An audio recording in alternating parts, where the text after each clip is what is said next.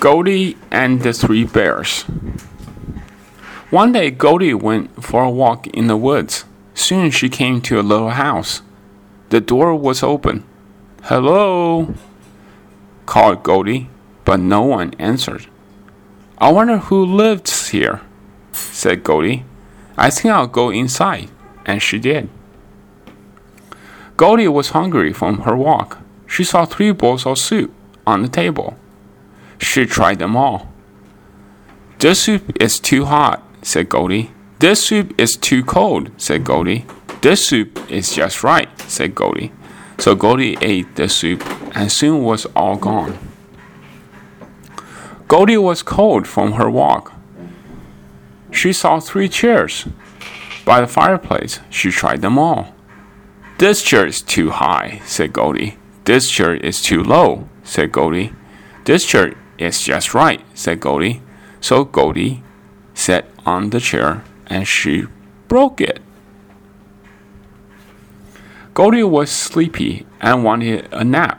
She saw three beds in the bedroom. She tried them all.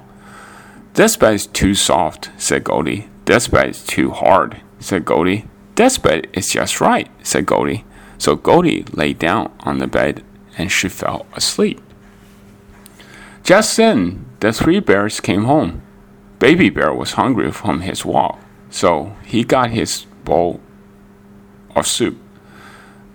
My soup is all gone, cried Baby Bear. Who ate my soup?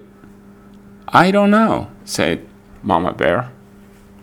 Baby Bear was cold from his walk, so he went to his chair by the fireplace. My chair is all broken, cried Baby Bear. Who broke my chair? I don't know, said Papa Bear. Baby Bear was sleepy and wanted a nap, so he went to his bed. Someone's sleeping in my bed, cried Baby Bear. Who is that? I don't know, said Mama Bear. It's a little girl, said Papa Bear, and she's fast asleep. Goldie woke up when she heard the three bears. She jumped out of bed. Eek! cried Goldie. Eek! cried the three bears. Goldie ran out of the house. She ran all the way home as fast as she could. She gave her mother a big hug and kiss, and she never went back to the little house again.